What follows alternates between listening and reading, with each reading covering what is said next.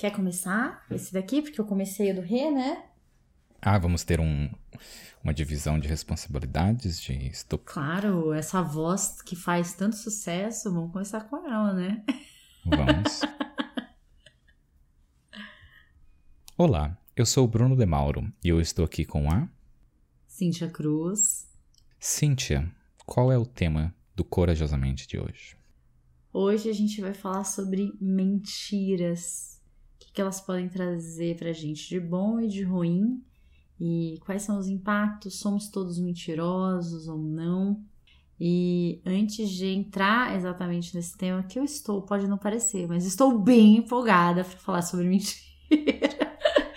Antes de qualquer coisa, gente, eu queria fazer dois agradecimentos aqui especiais. É, queria agradecer a Ju Miranda, que é uma amiga minha muito querida, mandou um feedback muito lindo sobre o, os episódios aqui do podcast. E a Thaís Mariano, que é também não só minha amiga da família, né? Sou madrinha da, da Isabel, da filha dela, enfim. E ela também enfim, mandou um monte de áudio, falou que tá adorando e tal, e é bom demais, assim, para mim e para o Bruno, é, a gente perceber que tem tantas outras pessoas que gostam do que a gente faz, é, que se impactam com esse trabalho, que estão aqui com a gente, né? E a gente tem mar... estamos batendo marcas muito legais de podcasts, né, Bruno? Estamos. Eu não estava preparado para esses agradecimentos porque nós recebemos aqui, aqui está o nome também, da Hillary Narzetti. Da Hillary. Recebemos um Sim, feedback. conheço Hillary, maravilhosa. E ela mandou uma sugestão de um tema que não estava na nossa lista, que é o tema relacionado ao ciúme. Eu pensei, como que a gente não tinha colocado esse tema na lista? Então, Hillary, obrigado pelo, pela sugestão de tema e pelo feedback que você mandou também. Ai, que delícia.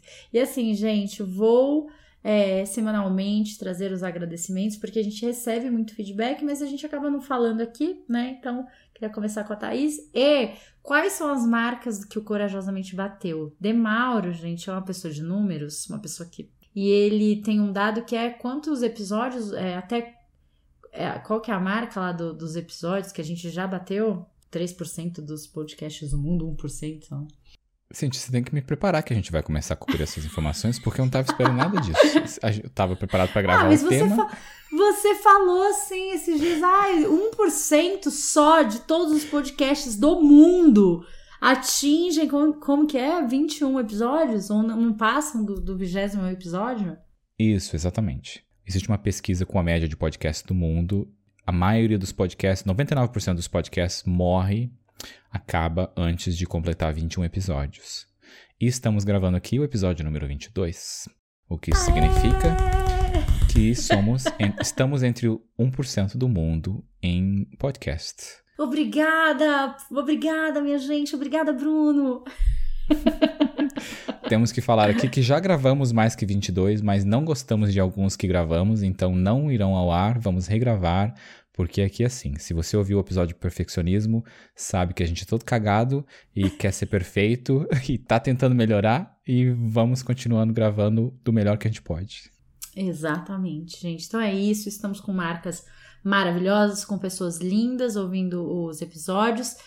Minha irmã me mandou mensagem hoje falando que descobriu hoje que a gente está no YouTube também, o que eu achei uma afronta, o que eu achei uma grosseria, achei uma loucura da parte dela. Então, caso você esteja ouvindo a gente pelo Spotify, quer ver a cara do Bruno de Mauro, dessa voz que você tanto ama, vai lá no YouTube, vê a barba maravilhosa que ele tem, vê a cara dessa pessoa, né? Então, estamos no YouTube também. Agora a gente pode entrar no tema mentirosos e mentirosas de todo o Brasil.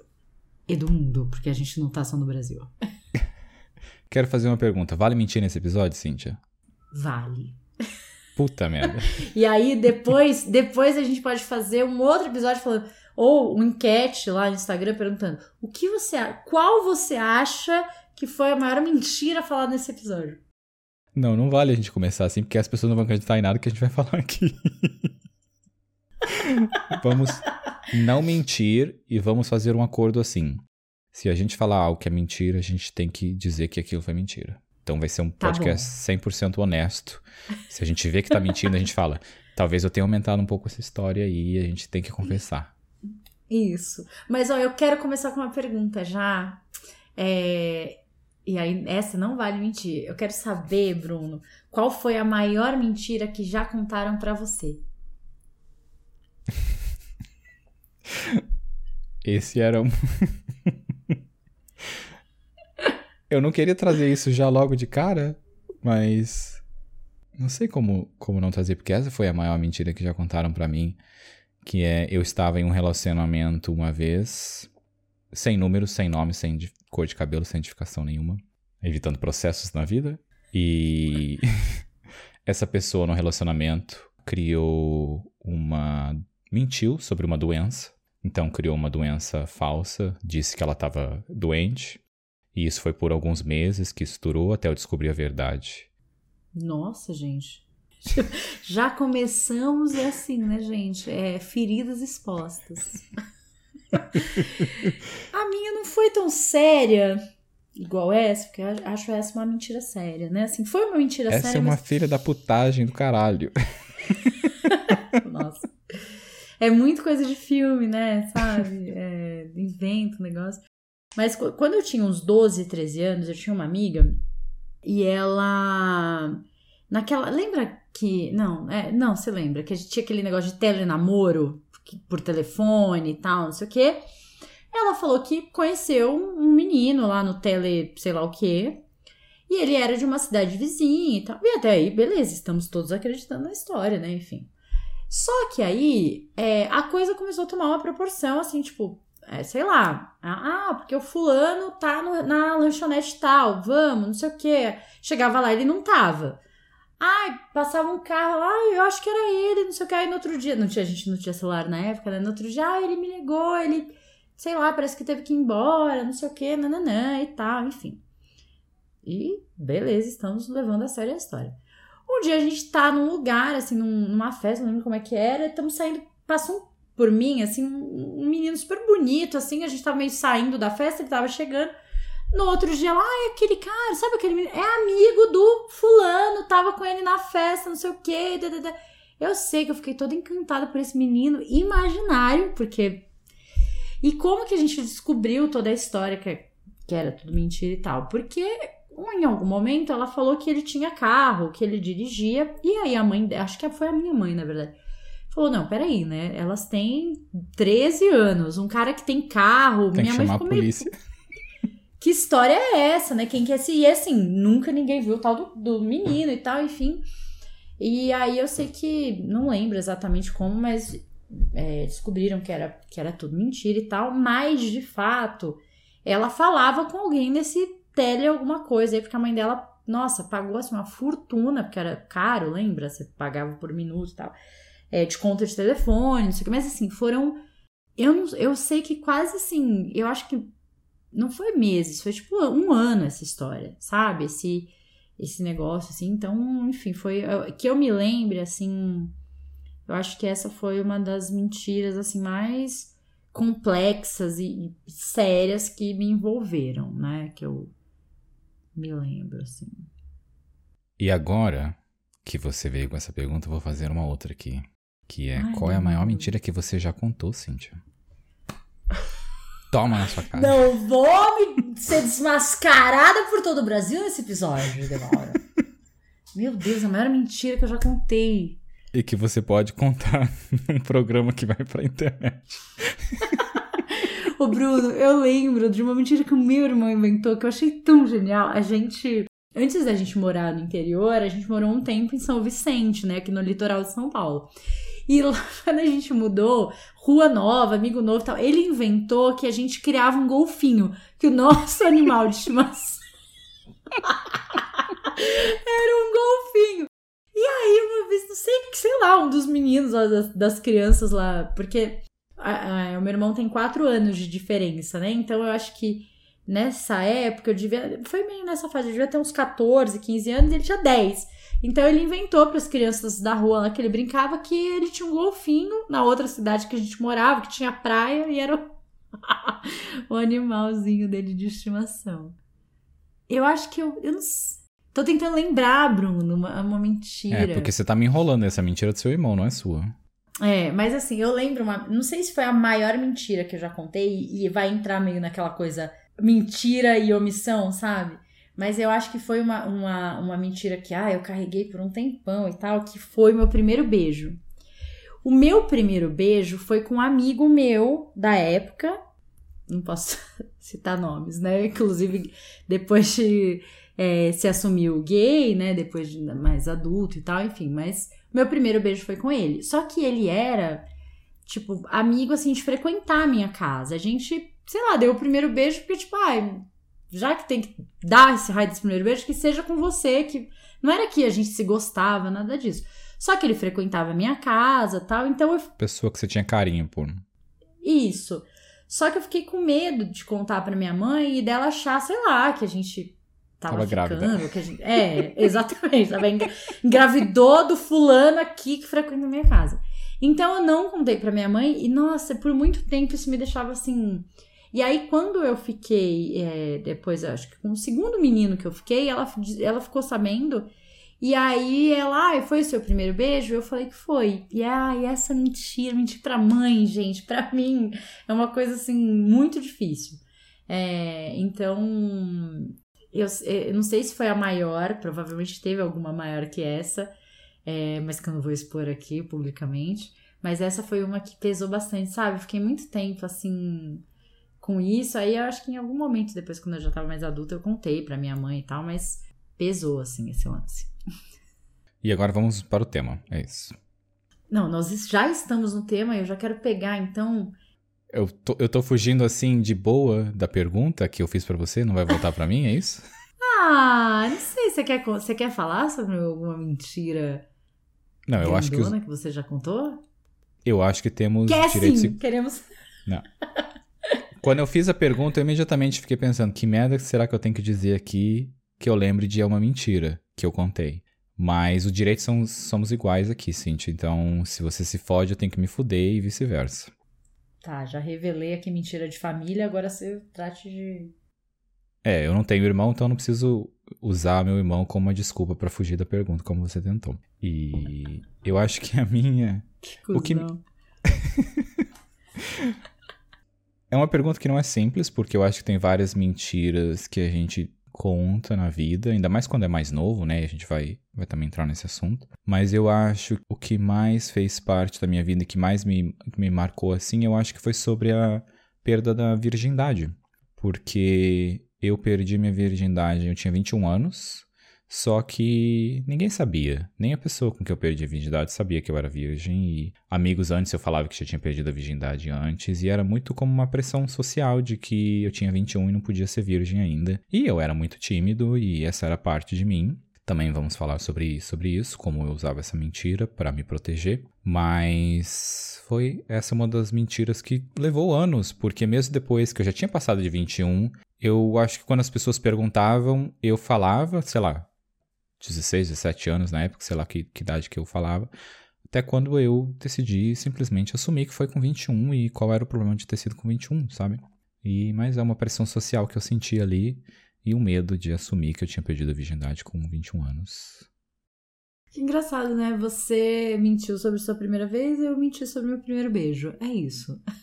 É isso. Porque é, e, mas no meu caso não era tanto uma pressão social. Acho que eu fiquei preocupada mesmo com essa coisa da minha mãe fantasiar que podia ter rolado alguma coisa e tal, enfim, né? Sei lá. Ai, a sociedade, né? Impressionando a gente aqui. Por que que a gente mente, Bruno? Você tem uma ideia, assim? Por experiência minha, eu digo que eu mentia eu tive uma fase da minha vida em que eu mentia, então vou usar, mentia muito, e eu acho que eu vou usar isso como um exemplo. E eu mentia para me proteger da minha realidade, porque a minha realidade era difícil para mim de aceitar. Então, mentir e contar histórias para as pessoas não era exagerado, eram histórias de que me colocava num lugar normal, como os meus amigos tinham uma vida normal, me protegia e cuidava de mim, mas também me machucava porque era algo exaustivo e algo demandava muita atenção e eu acho que até uma das razões que eu não conseguia construir relacionamento com as pessoas era porque eu não conseguia ser honesto, né? Eu não era honesto uhum. comigo e não era honesto com as pessoas. Então, eu acho que essa é uma das razões porque as pessoas mentem. Agora, todas as outras 5 mil, eu não sei. Ó, eu trouxe uma, uma resposta técnica aqui, né, gente? É, a gente quer projetar de uma maneira diferente é, do que de fato a gente é, né? Então a gente acaba usando a mentira muito para isso. Queremos ser aceitos, admirados, queremos convencer ao resto do mundo de que até os nossos defeitos podem ser legais. E a partir do que a gente acha que os outros estão esperando da gente, a gente se adequa e vai contando muitas vezes essa mentira baseada nessa, como você falou, né, nessa ideia de que ah, eu acho que se eu falar tal coisa, as pessoas vão me aceitar melhor, então eu vou mentir. Se eu falar que eu perdi a virgindade com 15, acho que eu vou ser mais aceito ou bem aceito, então vou contar essa mentira. É, se eu falar que eu criava golfinho quando eu morei na praia, a galera da rua vai me achar mais interessante do que eu de fato sou, né? Então, é, a gente tem essa coisa muito da, dessa mentira, essa mentira normal, vamos colocar assim, porque depois a gente vai falar da mentira patológica, né? Mas essa mentira normal, ela entra nesse lugar de, de querer se projetar de uma maneira diferente. Às vezes para se defender, é, como você falou, né? Às vezes porque a nossa Gente, temos um, gatinho aparecendo no. Mauni é totalmente fazendo parte do, do Corajosamente. Totalmente ensopado. Se você está no YouTube, tá você vai ver ele. Tá, tá molhado. Tava lá fora e tá chovendo. É, então acho que tem essa coisa da aceitação social, da gente se proteger e também da gente querer, às vezes, criar essa realidade que a gente não tem acesso ou que a gente não tem. Então, normalmente as crianças e os adolescentes, eles mentem muito sobre onde eles moram, o que, que eles já viveram, o que, que eles têm, o que, que eles já tiveram de, de, ah, de brinquedo, de não sei o que e tal. Porque às vezes essa realidade que eles vivem, né, não é tão interessante, ou eles não acham que é tão interessante, aí fica esse, esse sofrimento em cima disso. E eu acho que isso faz a gente pensar também nessas mentiras necessárias, né? Como ferramenta para gente. está falando da gente, mas eu tenho uma coisa também das mentiras para proteger os outros, né? Sabe quando a gente quer poupar as outras pessoas de algumas coisas? Então, sei lá, encontro o, o ex-namorado na rua e, ah, e aí, você tá namorando? Você, ah, não!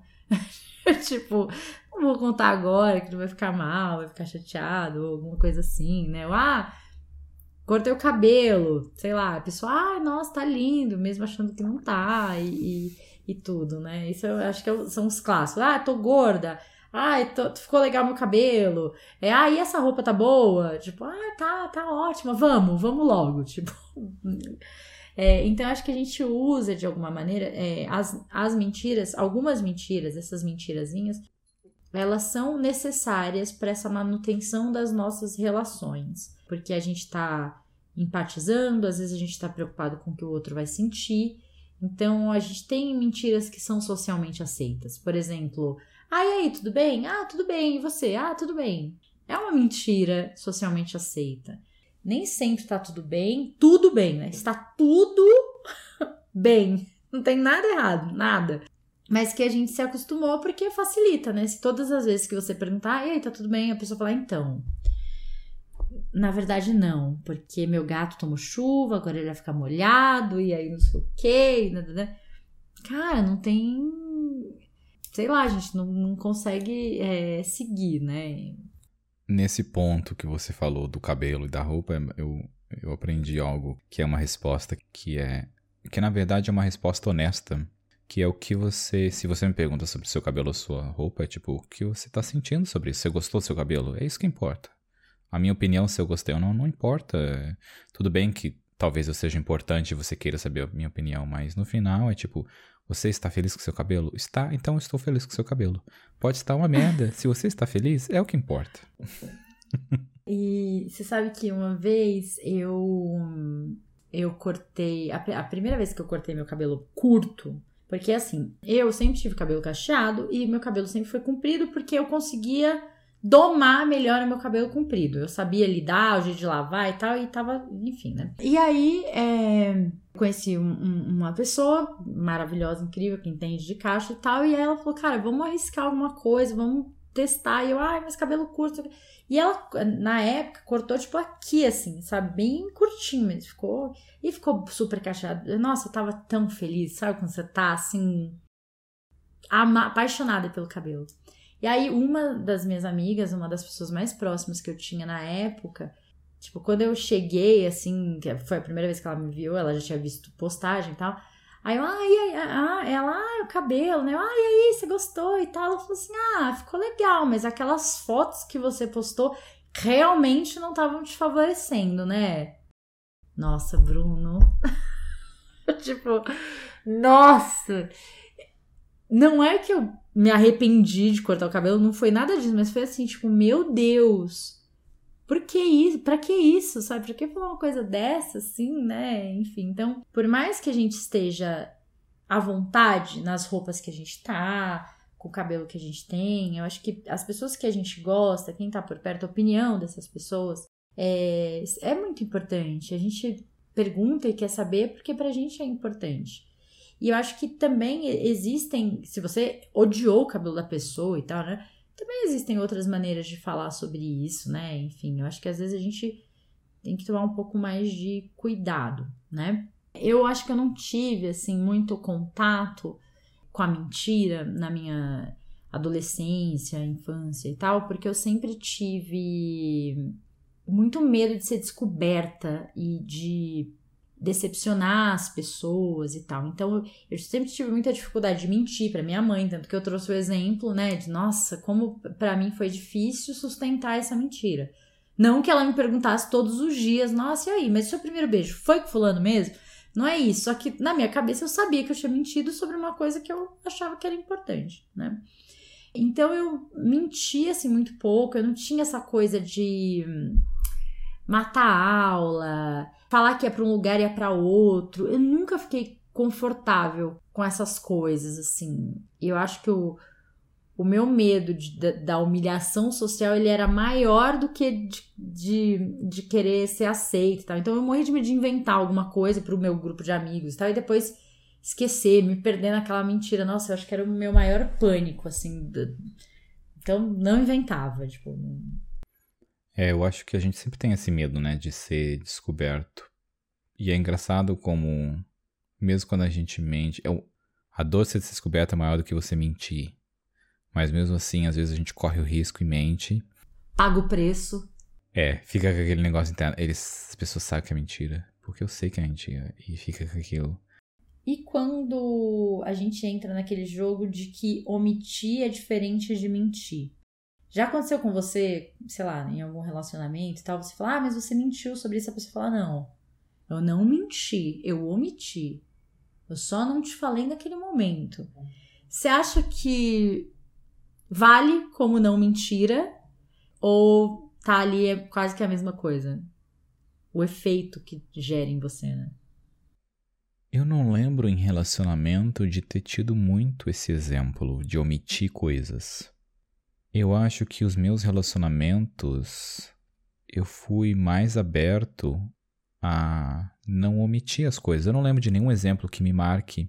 Que quando você estava fazendo essa pergunta, na verdade eu lembro disso no trabalho, de omitir mais coisas, por exemplo, do meu time, de pessoas que eu sou gerente, por informações que vão desmotivar a pessoa ou que vão causar estresse ou alguma coisa desnecessária. Então eu omito até o momento em que a pessoa precisa saber de que aquilo está acontecendo ou que vai acontecer. Mas eu acabo sempre dizendo para a pessoa de que eu já sabia sobre isso e só não podia ter te contado antes ou não quis te ter contado antes ou algo assim. Eu acho que eu fui ao extremo do como eu era, eu menti muito antes para me proteger. Eu criei o oposto, que é tentar não mentir mais sabe? Tentar buscar uhum. ser honesto comigo e honesto com as outras pessoas. Não de uma forma que machuque, mas de uma forma de.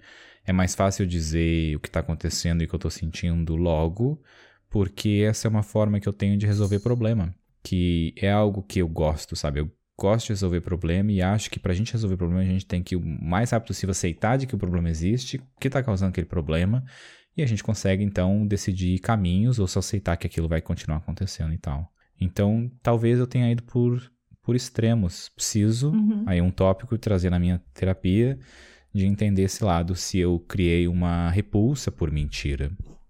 E tanto eu lembro em relacionamentos, uma das coisas que eu mais valorizo é a honestidade da pessoa, sabe? É a pessoa ser honesta sobre o que ela sente, sobre o que ela, ela tá sentindo, sobre, sobre as coisas que estão acontecendo na vida, na vida dela. E acho que talvez por isso também esse exemplo que eu trouxe de ter tido uma mentira num relacionamento tenha sido algo que me machuca muito mais do que só a mentira, por sempre querer a verdade, sabe? Olhar pela, pela verdade. É, eu acho que tem. A gente tá falando aqui, né, do do porquê que a gente mente e tal, enfim, mas também tem o impacto da mentira na outra pessoa.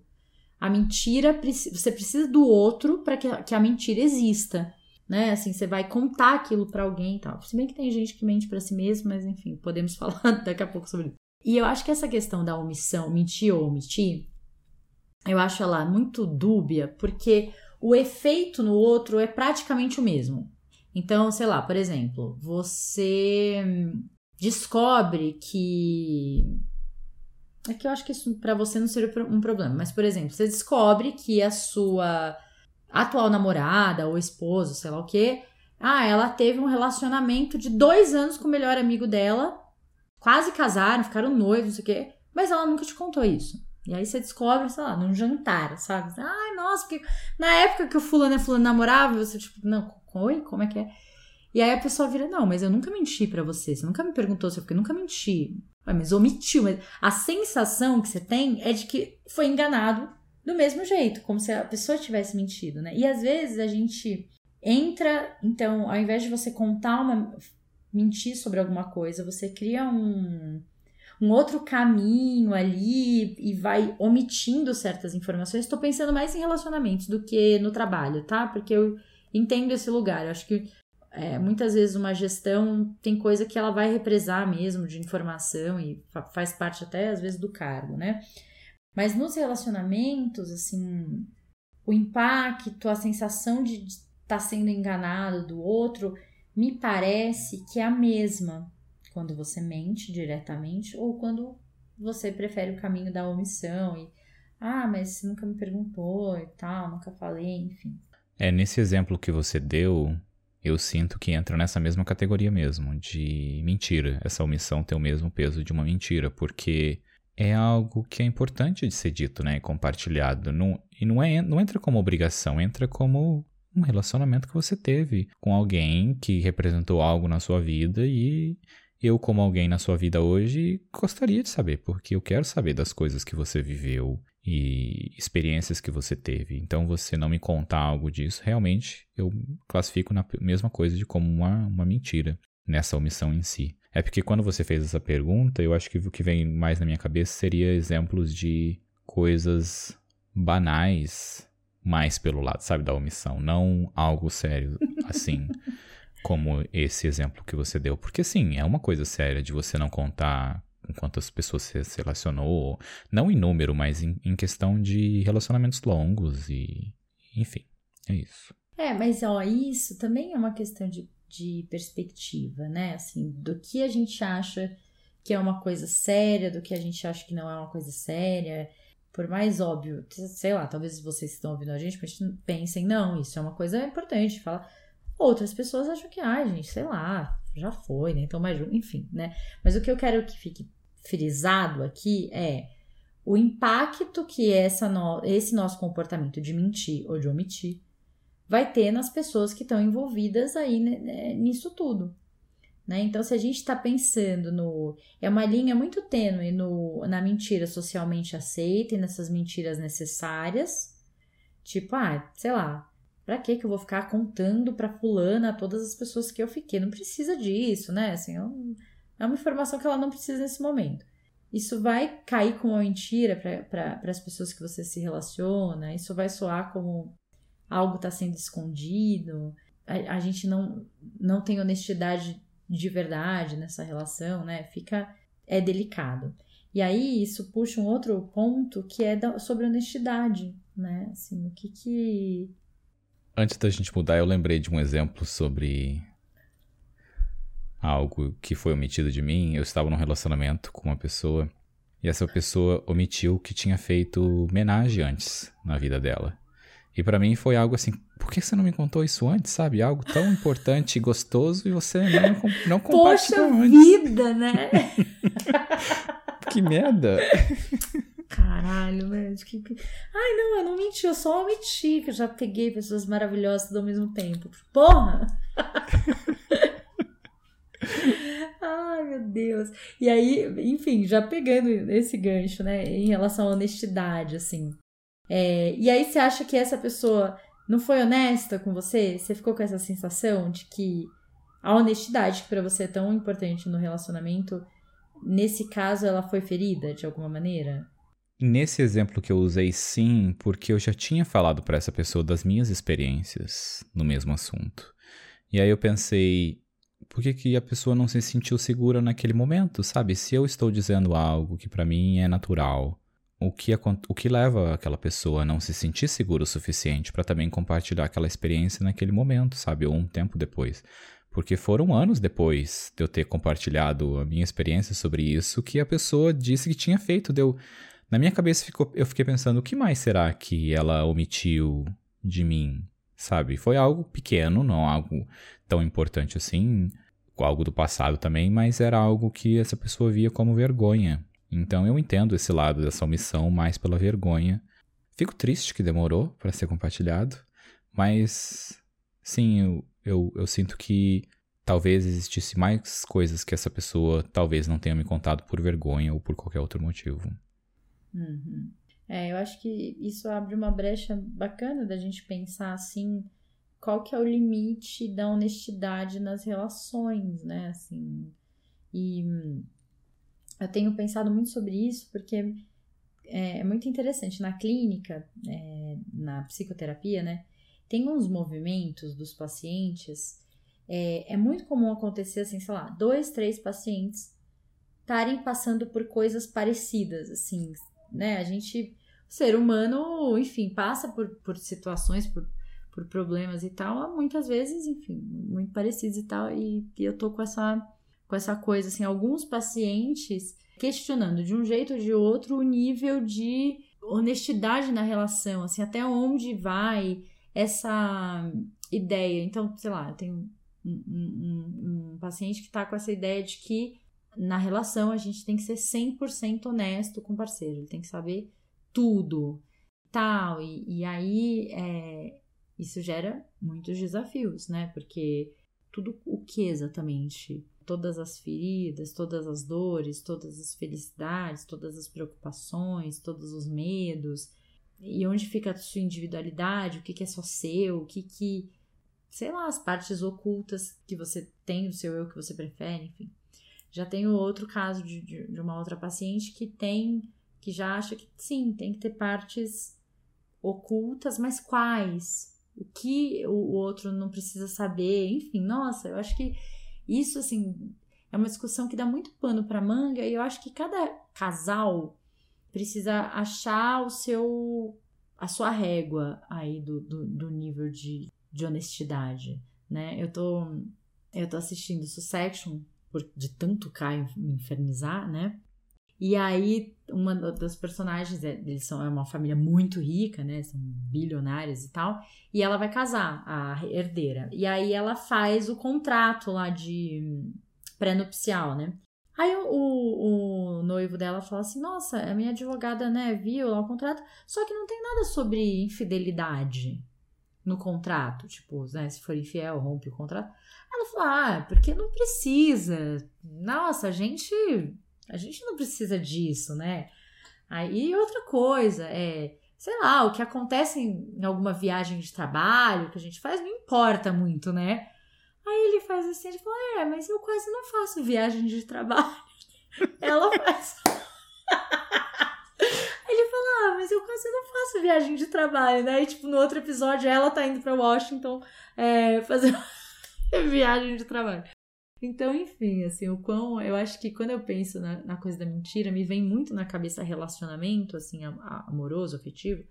Porque tem essa coisa, né, da traição, do que é traição, do que não é, o que a gente tá escondendo do outro, o que a gente tá omitindo pro bem do outro, o que, que é uma mentirinha que vai fazer tá tudo bem, vai fazer a relação ficar melhor, ou o que que é grave, né? Às vezes para você, nossa, que bobagem, não contei porque é uma bobagem, pro outro aquilo tem um, super peso, então é um reloginho difícil de ajustar, né? E aí, ainda nesse tópico de relação, como que é você hoje numa relação? Porque eu vou dar o meu exemplo e quero ouvir o seu, que na minha parte é eu vejo que o mais rápido possível eu quero mostrar eu mesmo para aquela pessoa, sabe? Quem eu sou para aquela pessoa, não quero ocultar sobre homenagem, não quero ocultar sobre relacionamentos, não quero pretender ser alguém de uma característica normal, entre aspas, para entrar num relacionamento. E o mais rápido possível, já quero me mostrar como eu mesmo, com os meus defeitos e qualidades que eu vejo. Como você se vê hoje quando você entra num relacionamento, seja de amizade ou de amoroso, porque é essas duas categorias que eu quero cobrir nessa pergunta. Ah, eu acho que eu eu senti assim no, no meu relacionamento maior é, eu senti que eu sempre tive muitas partes veladas, assim, muitas, muitas partes que eu sentia que não seriam bem aceitas na relação, e eu acho que isso foi muito corrosivo e destrutivo pro relacionamento, assim, porque chega uma hora que a gente se sente aprisionada, só que é numa prisão que a gente mesmo construiu, né? Porque é, você vai ocultando coisas sobre você, guardando, achando que o outro não, sei lá, ai, não vai aceitar, não vai. E chega uma hora que você fala, meu Deus, né? O tamanho da gaiola que eu construí, igual o João de Barros, sei lá, se, se enterrando viva, né? É, e aí hoje, assim, eu acho que principalmente em relação a, a experiências sexuais, as coisas que eu já tive, né? Então hoje no relacionamento que eu tenho, é, ele sabe que eu já vivenciei muitas coisas e tal, mas ele não, não quer saber no detalhe. Tipo, ele sente que ele não precisa saber no detalhe. Eu já sou super curiosa, né? Eu quero saber, me conta quando foi, como foi e tal, enfim. Não é uma coisa que me incomoda ou me deixa insegura e tal, enfim. Mas ele já tem um lugar já. Eu acho que, que é importante eu, eu, que eu saiba que sim, você já fez certas coisas, já experimentou certas coisas, mas eu não quero saber detalhes e tal. Então acho que a gente tem que também aprender a respeitar um pouco, é, porque é, neste assunto de experiências sexuais, em outros, nossa, quer saber tudo e tal. Então tem alguns limites aí que a gente vai também entendendo na relação, né? E em relação a amigos, eu eu acho que eu tenho tem pessoas que eu conheço e que eu não sei, eu acho que cada, cada amizade tem um ritmo. Tem pessoas que eu conheço que três dias depois eu já contei minha vida inteira, a pessoa já. Cara, é isso. Quero para mim. A gente, ninguém solta a mão de ninguém, vão ficar juntos para sempre.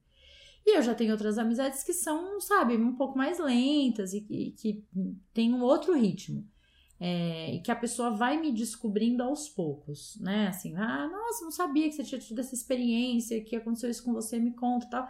Já tem outras pessoas que é isso, uma semana a pessoa já sabe a vida inteira, já contei tudo, todos os detalhes, as angústias e tal, enfim. Que é o seu caso, né, Bruno? Esses dias um, uma amiga me perguntou, né? Nossa, mas, né, minha amiga um tempão, tipo, mas de onde é o Bruno? Nunca ouvi falar do Bruno. De onde veio o Bruno? Bruno veio da vida nos apaixonamos loucamente, somos muito amigos, sabe, da minha vida inteira. Temos um podcast juntos, é isso. Não dá pra explicar muito, né? Bruno talvez seja amigo imaginário, porque a Cintia nunca viu, então talvez eu nem exista. gente, o Bruno, assim, você que está ouvindo a gente, eu e o Bruno, a gente não se conhece pessoalmente. A gente não se conhece, nos conhecemos esse ano e vamos registrar para vocês, tá? Um momento. é, eu, eu entendo esse lado e eu sinto que algumas pessoas não têm espaço para mim no começo, para eu ser eu mesmo no começo. Acho cansativo esse tipo de relacionamento de amizade, não, não só tô falando de amoroso, porque é algo de que eu me. Eu acho que eu me contive por muito tempo na minha vida e coloquei uma máscara por muito tempo. Que de novo vai a esse extremo hoje de que eu não quero perder tempo com máscara e me sentindo contido em relacionamentos com as pessoas, sabe? Então eu sinto que pessoas que eu não consigo me sentir eu mesmo, eu tenho pouca energia para me dar naquela naquela relação de, de amizade. E é engraçado, porque tem pessoa que você conhece e, assim, de cara, de alguma maneira, você já sabe que você pode ser você mesmo. Que você. Cara, é isso. Essa pessoa aguenta a, as minhas sombras e, e, e, minha, minhas, né, minha luz, minha sombra e tal. Mas tem algumas pessoas que você demora um pouco para perceber, ou que você já de cara fala, putz, acho que não vai rolar aqui e tal, enfim, né? E também tem níveis de intensidade, assim. Eu acho que eu sou. Quando eu gosto de alguém, eu sou uma pessoa intensa, eu quero a pessoa perto, eu é, faço um esforço, sabe? Assim, de não, vamos, vamos jantar, vamos arrumar um tempo, enfim, dentro do que eu consigo, né? E tal. Mas eu, eu entendo muito essa coisa de quando a gente já sente de cara que a gente não tá cabendo, né? naquela amizade, naquela relação, você fala, nossa, não gosto desse lugar desconfortável, de me sentir apertada no lugar, não quero. Né? Pelo amor de Deus, não quero. É... A mentira, ela pode ir para um lugar de patologia, né? Assim, ela pode ir para um, para um, um espaço que é mais sério, que é essa coisa da mentira compulsiva, né? Então, a gente tem a mitomania, é assim que chama, quando alguém é um mentiroso compulsivo. E aí eu queria contar um negócio, eu lembrei hoje, quando eu estava fazendo as anotações aqui para a gente gravar, tem um caso muito famoso no Brasil, que é o caso do Marcelo Nascimento da Rocha, que é do filme do livro Vips. Não sei se você já assistiu, enfim. O Marcelo, ele é um mitomaníaco e ele é. O sabia... cara da Gol.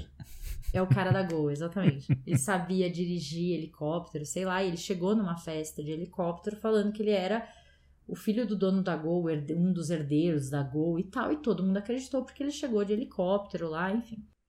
E aí tem várias coisas que ele foi mentindo. Nossa, ele, enfim, enganou um monte de gente e tal. É, só que é, uma vez eu vi um documentário sobre ele, eu não lembro se era sobre ele, mas a, a Mariana Caltabiano, que é a a jornalista que escreveu o livro dele, não sei se ela é jornalista, enfim, mas ela que escreveu o livro dele. Então a história dele é muito assim: ah, eu fiz o curso para. tirei o brevet, não sei aonde. Vai lá, não tem registro nenhum do brevet. Não, na verdade, aí ele conta uma história que não sei o que lá. Então, assim, o cara sabe dirigir helicóptero, ninguém sabe direito como, mas ele sabe, porque ele, né, dirigiu. Isso é uma coisa que todo mundo viu. Quando a Mariana tava eu não sei se foi no período que ela estava escrevendo o livro, é, os dois irmãos dela morreram no acidente do que teve aqui no aeroporto de da TAM, né? Daquele avião da TAM que, que caiu ali do aeroporto de Congonhas. Não sei se você lembra desse caso, lembro, mas foi horrível. Lembro sim. E ela perdeu os dois irmãos dela, morreram no acidente. E foi bem, acho que na época que ela estava escrevendo, não sei como é que é tal ou ela se correspondia com ele para escrever o livro, e aí ele falou para ela. É, ele falou: Eu tenho é, certeza, é, a, pede para os advogados, né? A família, enfim, tava. Imagina, né? O, o perderam. O, o, acabou com a vida do pai, né? Assim, perdeu os dois filhos e tal. É, e aí ele falou: Eu tenho certeza absoluta que se levantar tal coisa e tal coisa, deve, o problema deve ter sido esse. E aí, na época, eles estavam, né, tentando entender com a TAM aquela confusão toda, e se, se, eu não me engano, o que ele falou lá do, do que poderia ter acontecido, qual era o problema e tal, é, de fato era. Então é muito louco, assim, ninguém sabe direito de onde veio o conhecimento que ele tem com de aeronaves e tal, mas ele tem. Então, enfim, né? É, mas voltando para e, e, eu falei dele porque ele é um caso assim, nossa, super famoso aqui no Brasil de mitomania que chegou num nível assim. Mas tem um filme dele também, né? Fizeram um tem, filme com a história dele. Tem o filme e tem o livro que foi a Mariana que escreveu. É, mas assim, normalmente eles. A, a mitomania ela vem num lugar, assim, a pessoa mente muito sobre ela. Mente sobre a história dela, sobre as vivências dela, as coisas, né? Sempre tentando florear, melhorar a própria história e tal. Ela, ela não vai mentir sobre alguém. Porque não é sobre o outro, é muito mais sobre ela. E normalmente eles são pegos porque eles vão se misturando também naquela história, vão se perdendo um pouco para sustentar certas mentiras, eles têm que esconder muita coisa da vida real. Então, ah, como que você vai conhecer os irmãos da pessoa e, e não vai ficar sabendo, é, enfim, de tudo que, que a pessoa inventou? Então, normalmente eles escondem a família, a casa de fato onde eles moram e tal. Então, às vezes, assim, em certos casos é mais fácil você perceber, é, em outros, nem tanto. E mitomania, assim, se você, sei lá, tá ouvindo a gente, fala, nossa, tem alguém na minha família assim, é, tem, sei lá, sou assim, né, enfim. É, confrontar o, o, o, o mentiroso, compulsivo, nunca é o melhor lugar, porque você tem que entender que quando a, a, a mentira chega nesse nível patológico, é num nível de sofrimento, é num nível de criar uma realidade paralela, tem alguma dor ali sendo ocultada, né?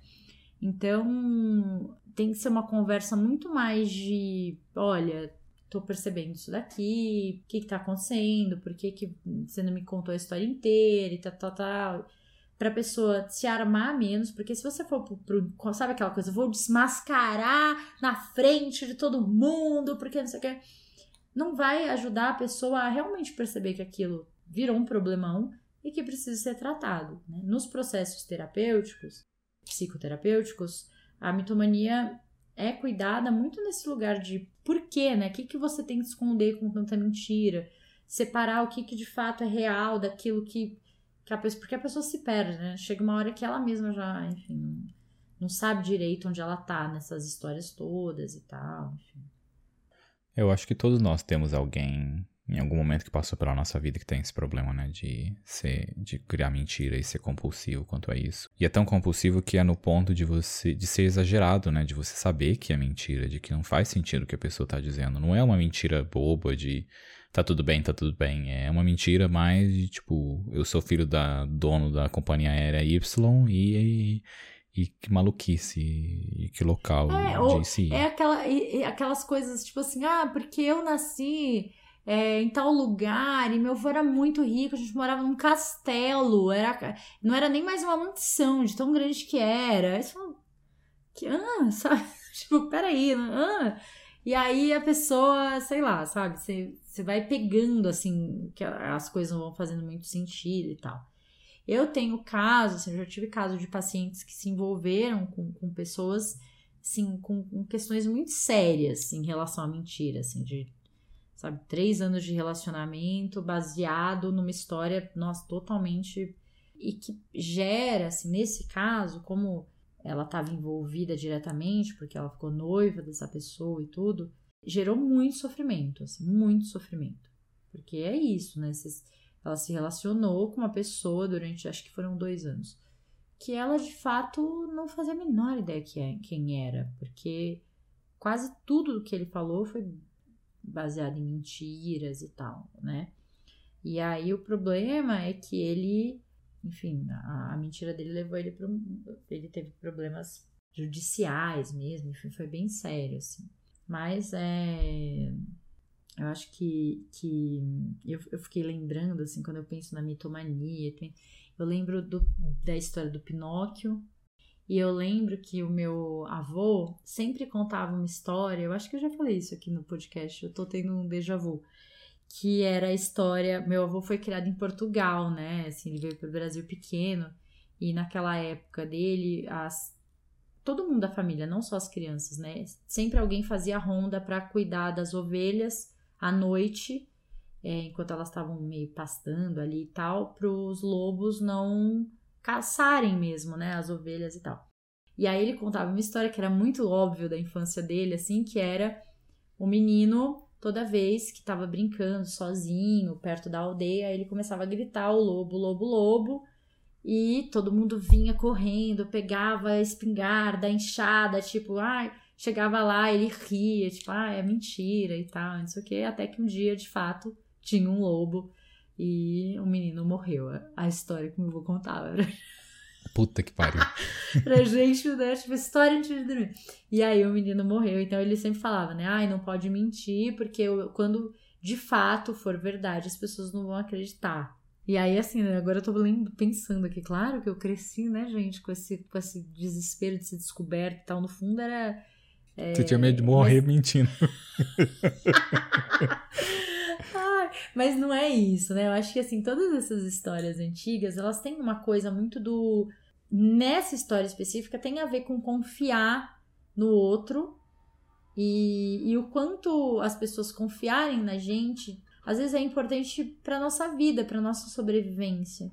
E aí, se a gente for minimizar e trazer mais para a vida real, assim, sabe aquele, sei lá, aquele amigo que, ai, nossa, não preciso te ver, tô com um problema, nossa, muito sério, mas não sabe o que aconteceu. Aí você já vai com aquela angústia, tipo, nossa, o que, que aconteceu? Chega lá, ah, então, aqui foi apresentar o projeto e não foi tão legal. Aí você fala, nossa, caralho, né? É isso? Aí Aí chega uma hora que você já não consegue mais acreditar se a pessoa realmente tá mal, se ela tá nas fanfics dela lá e tal. E, é, então eu trago, não sei, essa história do lobo, trazendo aqui pra vida real, acho que vai mais pra esse lugar, assim, né? E nesse assunto sobre mentira, o, o que eu trouxe no começo falando sobre eu mentir, eu não acho que eu entrava nesse nível patológico, porque eu não mentia sobre tudo, eu mentia sobre algumas coisas.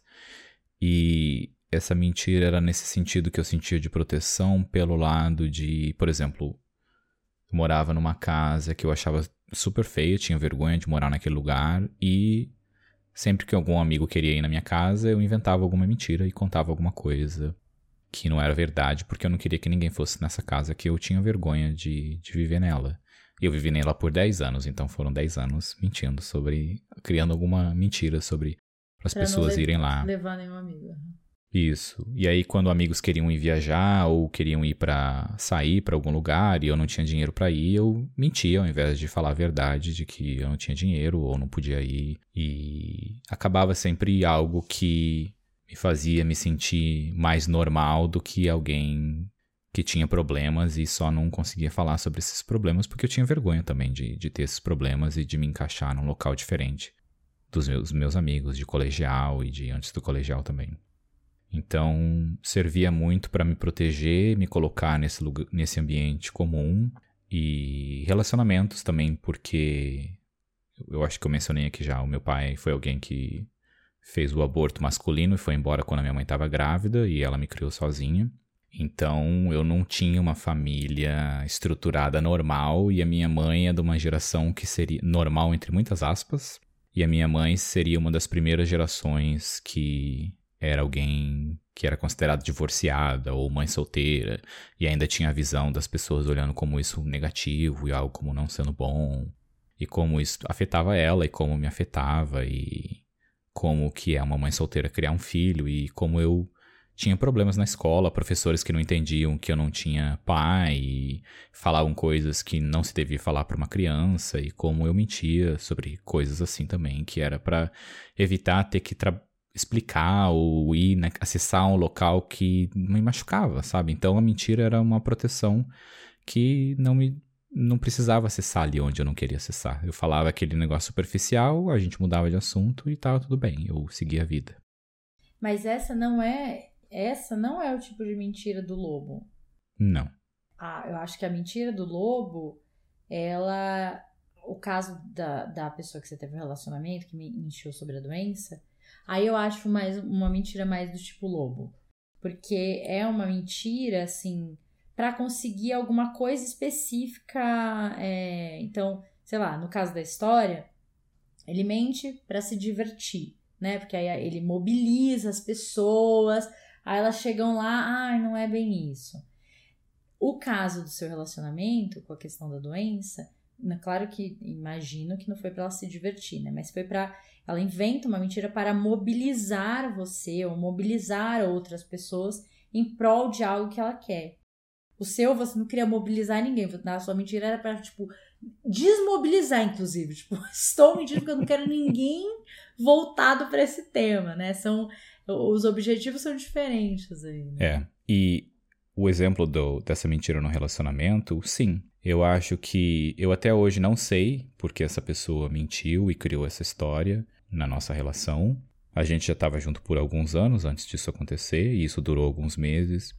Mas eu lembro que era uma parte porque com essa doença essa pessoa tinha um acesso maior a coisas e eu fazer coisas para essa pessoa que eram coisas que, que ela gostava. Por exemplo, tomar banho junto é algo gostoso, mas eu não gosto de tomar banho junto todas as vezes. E essa pessoa, num exemplo simples aqui, né, gostava de tomar banho junto, então, como ela tinha essa doença, que uma das dos sintomas era você desmaiar, então a gente tomava banho junto mais regularmente, entre outros exemplos, sabe? Essa é uma simplificação. E eu acho que uma parte minha precisava muito, depois que eu descobri, entender por que, que essa mentira existiu e por que, que, que isso tudo aconteceu. Nunca descobri, nunca vou, e não é algo que me atormenta mais.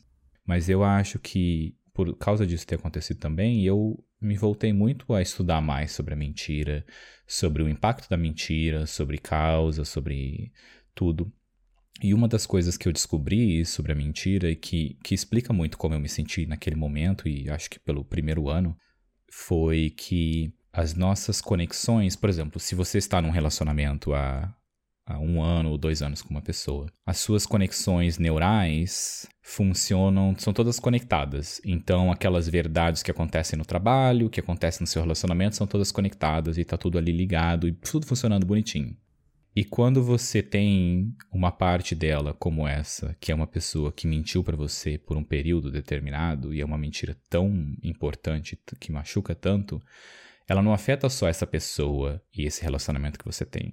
Ele afeta todos esses anos de experiências que você teve, todos os anos anteriores também que você acabou misturando nessa parte de memória no seu cérebro com essa experiência nova que você viveu. E aí fica um buraco, né? Fica um buraco e uma mentira causa esse desmoronamento que é você começa a quebrar todas essas conexões, você não sabe mais o que é verdade, o que não é verdade, o que é realidade, o que não é. E isso se aplica a tudo, a tua, até a sua própria personalidade. Você não sabe mais o que é seu e o que não é seu, porque você não entende mais o que é real e o que não é. Então, a mentira é muito foda nesse impacto todo que causa com a pessoa. E talvez para quem esteja mentindo não esteja um impacto tão grande assim, porque a pessoa acaba criando essa mentira, né? Eu não posso dizer pelo lado da pessoa que mente, porque eu não, não me senti sendo alguém assim, então talvez tenha impactos muito maiores e nós somos bichinhos muito complicados, não é tão, uma forma tão simples de, de explicar ou de sentir, mas pelo lado de quem sofreu com essa mentira, eu sei que é algo horrível e demora anos para você conseguir realmente assimilar o que está acontecendo e confiar em você mesmo como uma pessoa e experiências. Você acha que dá para perceber quando alguém está mentindo para você? Eu acho que quando você tem um relacionamento longo com amigos, você consegue identificar quando a pessoa está mentindo. Ah, no trabalho, por exemplo, algo também que dá para. Porque é um período de. Você aprende a ler a pessoa, sabe?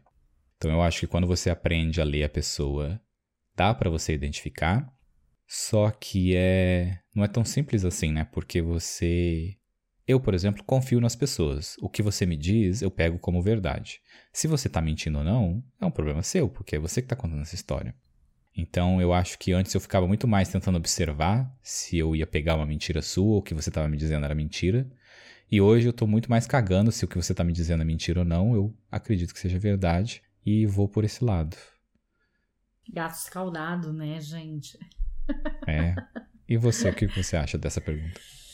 Então, eu acho assim, as pessoas adoram essa ideia de poder, nossa, me ensina a ver a mentira no que o outro tá falando, né? A gente tem assim, o, não sei se, se você segue ou acompanha, mas tem o canal Metaforando no YouTube, né, que é do Vitor Santos, que é um perito em como é que ele fala? É linguagem corporal e codificação facial, né? Ele estuda isso e tal e nossa, as pessoas, o canal faz tanto sucesso porque toda vez que tem algum barraco na mídia, assim, ah, fulano traiu ciclana. Aí fez aquele vídeo pedindo desculpa. Ai, nossa, não era minha intenção. Aí ele pega e faz essas análises, né? Ele analisa também criminosos, famosos e tal, e as pessoas ficam muito curiosas. E existe, assim, quando a gente fala no termo de pesquisa mesmo sobre a mentira, é bem complicado quando a gente tem uma, um senso comum de que sabe quando uma pessoa está mentindo. Então, assim, ah, Como que você sabe que ela tá mentindo? Normalmente as pessoas falam, ah, ah, ela desvia o olhar, né? A pessoa não consegue sustentar o olhar quando tá mentindo. A Coça o voz, nariz. coça o nariz, tom de voz, nossa, tem treme, não sei o que, enfim, né? É, só que aí, o que que acontece? Tem mais de, sei lá, quantos 100 artigos é, nessa linha para tentar ver se, se a pessoa, quando ela tá indo atrás desses cacoetes populares, né, assim, ela consegue de fato perceber a mentira e tal, e não consegue.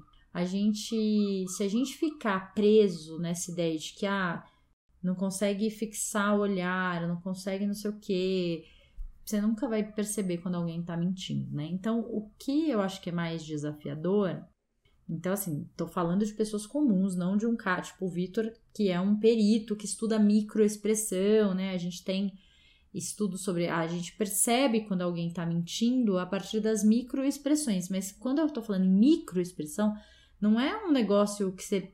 Aqui você percebeu, é quando eu vejo o seu vídeo, aí eu pauso, eu, eu vou devagarzinho e tal. Não é tão assim, é que ele é muito treinado, né? Mas o que que acontece? Essa coisa da gente percebendo o padrão do outro, tecnicamente a gente chama de calibragem. Então, por exemplo, quando você vai depor na polícia, ou quando você vai passar pela aquela máquina da mentira, sabe? Do Detector. Esqueci né? o nome. Isso. Detector de Polígrafo. mentiras, polígrafo e tal. Todos eles têm um momento de calibragem. O que, que é a calibragem? É ah, é onde você mora? Ah, na rua tal, tal, tal, tal. Ah, com quantos anos você tal, entrou na escola? Ah, né, vai calibrando. E quando ela. Uma pergunta confortável, pergunta desconfortável, como o corpo dela reage, o coração, batimento né, cardíaco, respiração, calor da pele, enfim. E aí, a partir dessa calibragem, é que depois, nas perguntas mais cruciais para o interrogatório, elas são feitas. A gente percebe que as pessoas que a gente gosta estão mentindo, que a gente tem contato e tal, porque a gente calibra as pessoas o tempo inteiro sem se dar conta. Então, tipo, sei lá, eu tô acostumada a conversar com o Bruno e todas as vezes que eu pego e falo, ele vai me contar alguma coisa importante, ele sempre tem um movimento de falar assim: ai, cara, eu preciso, tomei uma decisão aqui de vida. Aí, ó, o quê? Aí ele vem pra frente e fala: meu, vou fazer tal coisa. Então, sei lá, ele tem esse padrão de sempre ele tá aqui, nananã, e aí ele vem pra frente. Então, às vezes, sem perceber, a gente não, não é que a gente conscientemente fala, nossa, o Bruno todas as vezes faz isso. Não, o seu cérebro, principalmente inconsciente, tá lendo isso, né? Tem essa cicatriz, né? Tem essa, exatamente, ele vai marcando. Aí vai ter chegar um dia que o Bruno vai falar assim: nossa, preciso, nossa, tem que te falar um negócio super importante, né? E aí o meu cérebro já tá esperando que ele vai fazer esse movimento. E aí ele não faz, ele pega e fala assim: ah, então, Fiquei chateado com, com tal coisa. Aí o meu, meu cérebro fica. Opa, o que, que aconteceu, né? Fugiu daquele padrão. Então, muito das técnicas, né, da gente perceber é, movimento dos olhos, é, postura e tal, tá, tá muito ligado a calibrar. Então, você precisa prestar atenção nesses padrões que a pessoa tem. Então, não é uma coisa que você desvenda rápido. É, sei lá, no caso da, da mitomania ou dessas coisas mais assim, é mais difícil de perceber porque normalmente você conhece a pessoa já mentindo. Ela já tem um padrão de mentira, né? Uma, uma mas assim, algumas dicas, sei lá, é, é que quando a gente está conscientemente mentindo, tipo, você vem me contar uma fofoca que eu já sei e eu não posso te falar que eu já sei a gente tende a segurar mais a expressão, assim, como a expressão não é natural, não é autêntica, a gente tá meio dando uma forçada, então a gente tende a sustentar mais. Digamos que, sei lá, se você me fala assim, você sabia que o fulano traiu a ciclana? Se eu fico surpresa de verdade, eu vou fazer, ah, meu Deus, eu não acredito. Só que o meu é rapidinho, sabe? Ele dura milésimos de segundo. Quando eu tenho que me fazer, eu falo, eu falo ah, não acredito, eu sustento mais, sabe? Só que, gente, é tão sutil, é muito difícil a gente perceber, né? E tem uma outra coisa também que, que os especialistas olham bastante, é a, a simetria da expressão. Então, assim, quando eu dou um sorriso verdadeiro, quando eu tô, ah, e tal, é muito mais simétrico, sabe? O quanto o meu olho fecha, o tamanho do sorriso e tal. de novo, calibrando, né? Tem gente que quando sorri, um olhinho tá mais fechadinho que o outro, enfim. Agora, quando a gente tá mentindo, a tendência da expressão, ou quando essa expressão, às vezes não é mentira, né? Mas a expressão não é autêntica, não é natural, ela tende a ser assimétrica. Sabe aquele sorrisinho meio de meio de, de um lado só, ou aquela, aquele sorriso que né, sempre fica meio. Então tem uma questão da simetria. Mas é muito, assim, é muito sutil e tem que ter muito treino pra gente pegar. Então, eu sei que a gente quer controlar o mundo, a gente quer jamais na vida ser enganado e tal. Mas não tem jeito. Se alguém quiser te enganar de verdade, ela vai. ela vai. Você falando sobre isso me fez lembrar. Eu, eu, gostava muito da série que chamava Light to Me. Light to Me. É isso. Assim. Série merda, a maioria das coisas que mostra lá é mentira. Quer dizer, o entretenimento é legal, mas não é verdade. E eu acho que era uma época que eu era muito fissurado nisso, fissurado nisso de tentar pegar quando alguém estava mentindo, o que, que era verdade e o que não era. Mas eu vejo que fazer terapia me colocou na direção de foda-se se a pessoa está mentindo, eu falo a minha verdade. Falar a verdade me economiza muita energia, me economiza muito tempo. Já não preciso lembrar o que eu falei, porque eu falo o que é verdade, o que é meu. E economiza tempo, porque se a outra pessoa gosta ou não gosta, já é algo que acontece ali, a pessoa já demonstra aquilo ou não. Busquem se relacionar com pessoas sinceras que te que são honestas para elas mesmas. Eu acho que é o mais importante, porque quem é honesto para ele mesmo vai ser honesto com outra pessoa e te economiza tanto tempo, tanta energia, tanta dor de cabeça economizada. É, é a vida simplificada. Se a vida simples é pessoas que são honestas, é isso.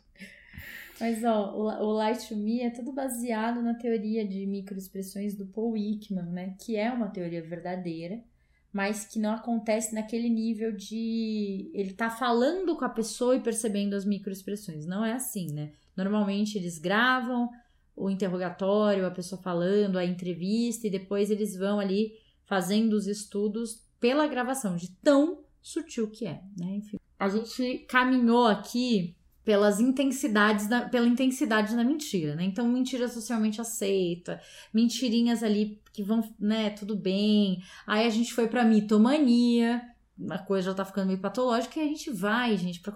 E quando a mentira, ela é social, né? A coisa que são as fake news, que é maior é, o maior câncer da sociedade hoje são as fake news, né? Que é uma mentira criada para validar alguma coisa. Então, ah, sei lá, vou dar um exemplo assim completamente aleatório, fora do contexto.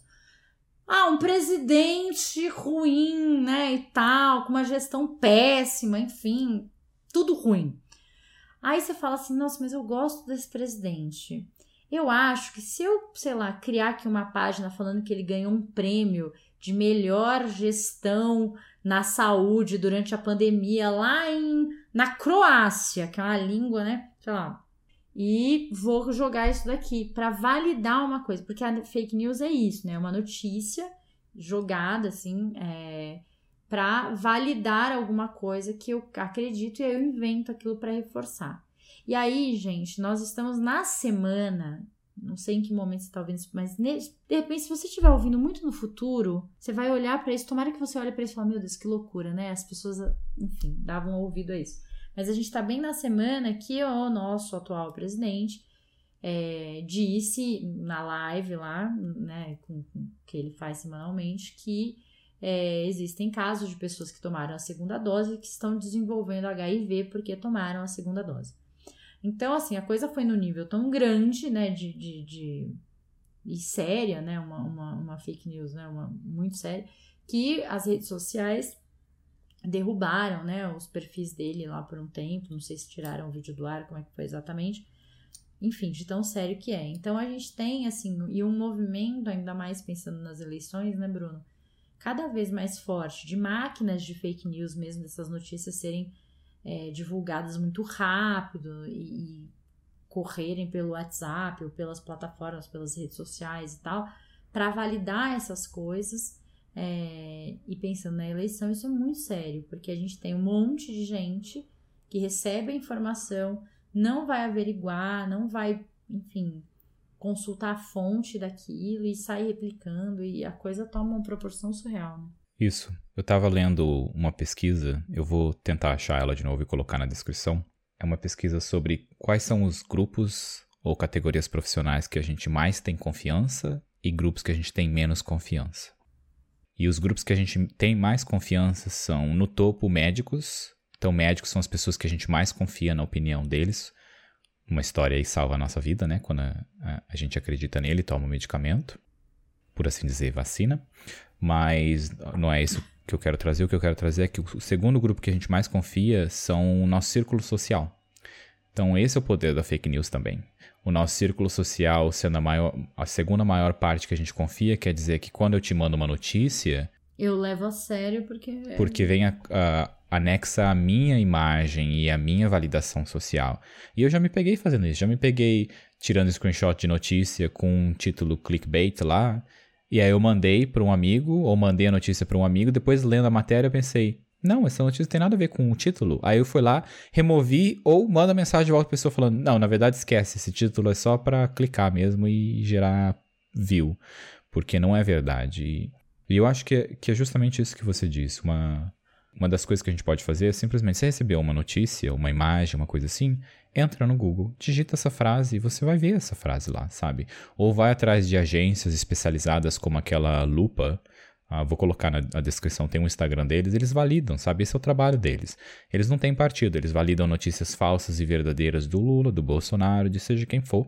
E esse é o trabalho que, ele, que eles fazem. E a gente precisa de mais empresas assim, validando, sendo apartidários. E propagar essas notícias é crime, né? Se você propaga notícias assim, você está cometendo um crime. Então é algo muito sério de, de se fazer, tem que tomar cuidado.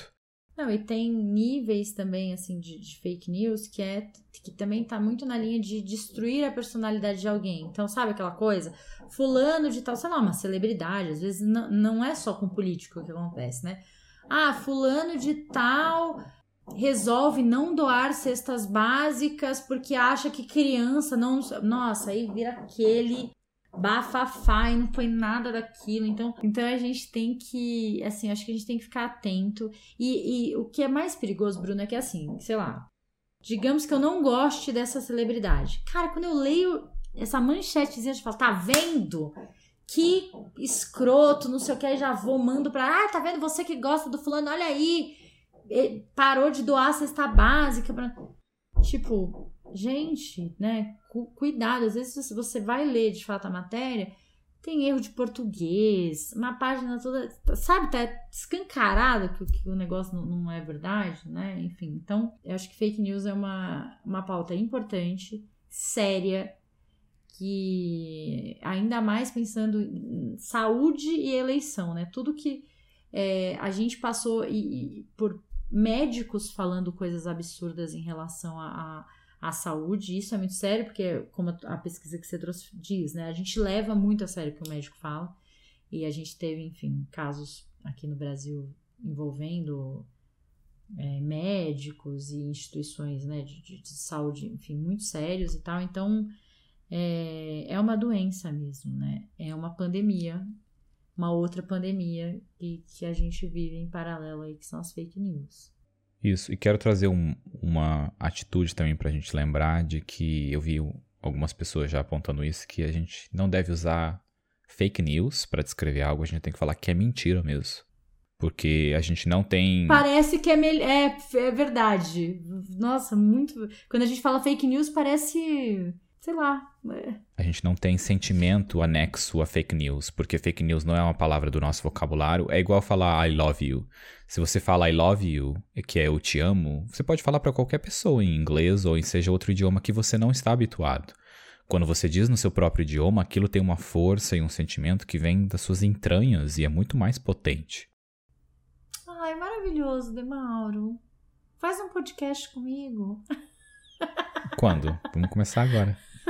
Quero agora. Faz mais 21 episódios, né? pra gente Só? bater marcas nunca antes alcançadas nesse país. Tenho dicas, tenho dicas, muitas dicas aqui. Vou reforçar a dica do Metaforando no YouTube, o canal do Vitor Santos, que é muito legal, faz as análises lá. Acho que a gente descobre algumas coisas interessantes e acho que vale dar uma olhada. Dicas de livros. Estou com um aqui, ó, inclusive, que eu fucei aqui na minha estante, que é esse daqui, que vai falar um pouco sobre essas. Eles, é, como identificar um mentiroso, que é do Dr. David Craig. É, e vai, vai falar muito mais sobre essa coisa das posturas e tal, mas ele tem um. dá um contexto ali, né? E, e uma base pra gente conseguir calibrar direitinho e tal, é bacana. O Vips? Histórias Reais de um Mentiroso, da Mariana Caltabiano, que é o livro do Vips. Eu ia indicar esse filme também, mas só porque eu só lembrei dele durante o podcast, então não vale. Não... Ele é seu, sentido. eu é fiquei meu. pensando em filme, eu fiquei, mas eu, é que eu não lembro direito, porque tem o Pegue-me Se For Capaz, que também Nossa. tem uma linha, né? Que... Esse filme é foda, é. A gente tá arrasando hoje, né? Ah, o Pega-me se for. Prenda-me se for capaz, eu acho é o nome. Estará na, estará na descrição, seja o que for. Esse filme é bom com o DiCaprio, quando ele ainda tava na, uns 20 e poucos anos, acho. Tem, ó, tem, tem o Light to Me como série, né? Tem o Vips, o filme. Tem o Primeiro Mentiroso, que é um filme muito fofo. Muito fofo sobre Com o Rick Gervais. Assim. Gervais. É. É muito bom mesmo. É a primeira vez que. Eu... É um mundo que todo mundo só fala a verdade e é a primeira vez que uma pessoa fala mentira e ninguém sabe o que é mentira, e nem ele mesmo sabe. É, é, esse filme é muito foda. Está na Netflix. E, claro, né, o Light to Me, que é a série que é legal de ver, né? A gente fica envolvido ali também, vale, mas não levem tão a sério. O filme do Jim Carrey, O Mentiroso, que é o que eu mais pensei na vida, passava em todas as sessões da tarde do mundo. Que é um clássico da mentira. É. Mas tem um filme que eu tô olhando minha lista aqui, né? Óbvio. Que eu não sei se entra nisso, que é o Mr. Nobody, que é o Senhor Ninguém. Sim. O que, que você acha? É... Não, eu acho que não. A gente não falou muito sobre mentiras que contamos para nós mesmos, né? Eu acho que a gente pode gravar um outro episódio sobre isso. Mas o, ele, ele vive essa realidade, né? Assim, então. Mas fica como dica também, porque é um filme muito fica. bom. A gente já deu, é. já falou dele aqui outras vezes, mas eu acho que vale. É, vou anotar mentiras que contamos para nós mesmos aqui na lista Nossa, de temas. Gente, é, eu acho que vale um episódio só sobre isso. Nossa, eu vou contar muitas mentiras que eu conto para mim mesma. Demauro, é isso pro episódio de hoje? É isso. Uma pena que está acabando, porque é sempre Nem ótimo te ver. Tanto, né? É, é mentira ou é verdade? Olha, eu não menti nenhuma vez nesse episódio hoje. Essa é uma verdade junto com todas as outras verdades. Olha só. É, e acho que nos outros também não, não lembro de ter mentido nos outros episódios. Talvez distorcido uma coisa ou outra. Mas... É, gente, às vezes a gente distorce porque é, é, é uma mentira necessária para que vocês fiquem mais confortáveis. Tá protegendo as pessoas, pra, é isso? E também para não expor, né, algumas pessoas. Então, às vezes a gente tem que dar uma distorcidinha assim, faz parte. Ok? Demauro, beijo, amei, nos vemos semana que vem. Um grande beijo e tchau, tchau. Ai, tem que ter o tchau, tchau, né, gente? Deixa tem. eu. É minha assinatura.